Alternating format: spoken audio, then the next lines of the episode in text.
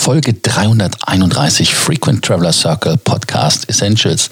In der heutigen Ausgabe ist es wie beim Roulette, rien ne va plus, nichts geht mehr, das aus für South African Airlines? Fragezeichen. Welcome to the Frequent Traveler Circle podcast. Always travel better. Put your seat into an upright position and fasten your seatbelt as your pilots Lars and Johannes are going to fly you through the world of miles, points, and status. South African Airlines ist ja ein Kandidat, der schon seit langen, langen Zeiten von sich reden macht, dass er nicht solide ist. Es gab den Münchenflug, der dann immer wieder, äh, dann wurde er gecancelt, dann kam es, dann wurde sogar mehr gemacht, weil man den Markt gesehen hatte. Und ähm, dieses Sorgenkind South African Airways ähm, ja, ist einfach äh, nur noch durch Finanzhilfen ähnlich wie Alitalia am Leben gewesen. Und man hatte dann festgestellt, hey, wir brauchen noch mal Geld und hat dann bei der südafrikanischen Regierung angefragt und hat gesagt, hey, wir brauchen Geld und wie sieht's aus? Und die sagen, nö, nö, ist jetzt vorbei, wir machen das nicht mehr. Das heißt also, man hatte vielleicht Angst in der Corona-Krise, aber auch andererseits, man braucht das Geld im Staat selber und hat das Projekt South African Airlines beerdigt. Wobei es da natürlich viele Gründe für gibt. Einige, die Südafrika-Kenner sind, sagen, das hat was damit zu tun, dass es eine Art umgekehrte Apartheid gibt. Also das heißt, dass man alles, was weiß war, weiß äh, gemanagt wurde, also von der Hautfarbe her, dass das irgendwie benachteiligt ist. Ich weiß es nicht. Ich kann es nicht sagen. Ähm, das sind so Sachen, die man hört. Dann immer die Thematiken mit der Korruption und ähm, diese Restrukturierung, die man halt an gestoßen hatte. Zum Beispiel war, dass man die Flugzeuge mit einem sogenannten Leaseback-Verfahren äh, zurückholt. Das heißt also, dass man Flugzeuge verkauft und äh, diese dann wieder zurückliest oder aber alte Flugzeuge, die unrentabel waren, weil sie Sprit, Sprit, Spritfresser sind, hat man dann auch weg verkauft, hat dann neue Flugzeuge geleast und äh, das sind natürlich dann Themen, die ein ein Problem darstellen. Und ähm, nachdem so etwas natürlich richtig Milliarden kostet, überlegt sich der Staat auch, ob er da noch weitermacht. Bloomberg, die haben ja darüber berichtet, ähm, dass sich die Angestellten darauf vorbereiten sollen, dass sie entlassen werden, nachdem die Restrukturierung der Airline, aber auch die Sanierung gescheitert sind. Und dieser Sozialplan sagt, dass man ähm, einen Monat Gehalt pro Jahr bekommt, die man in der Firma war.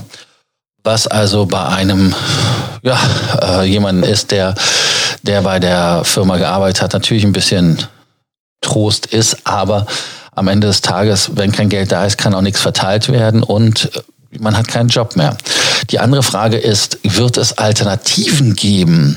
Und ähm, die Frage kann man so leicht nicht beantworten, weil der Markt im Moment so in Erregung, Aufregung und ähm, auch Angstlähmung ist teilweise, dass man dazu nichts sagen kann.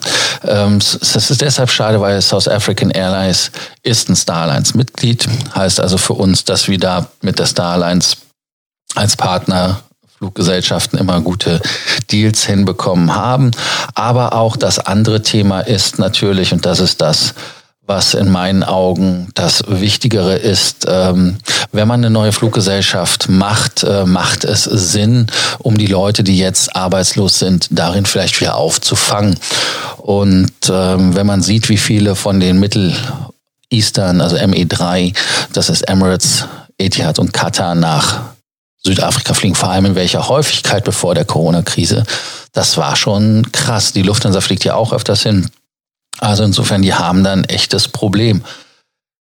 Ich kann es euch ehrlicherweise nicht sagen, inwieweit es Sinn macht, damit äh, runter zu fliegen.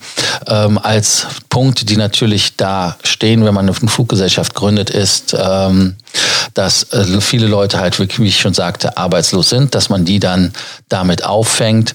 Dann die nächste natürlich, Südafrika ist der größte Markt in Afrika und ähm, wäre natürlich dann auch legitim, dort eine Fluggesellschaft zu haben.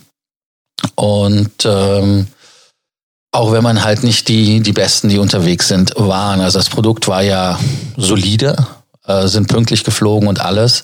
Aber am Ende des Tages war es halt nicht so, dass man da gegen die äh, Leute aus dem Mittleren Osten oder sonst wo anstiegen konnte. Auch die British Airways, die ja unten übrigens vertreten ist mit einer, ähm, ja, eine Card, äh, wie ist denn das? Das ist ein Joint Venture Heißt also, das ist eine Firma, Comair oder wie heißen, die das betreiben und äh, haben aber eine British Airways Livery.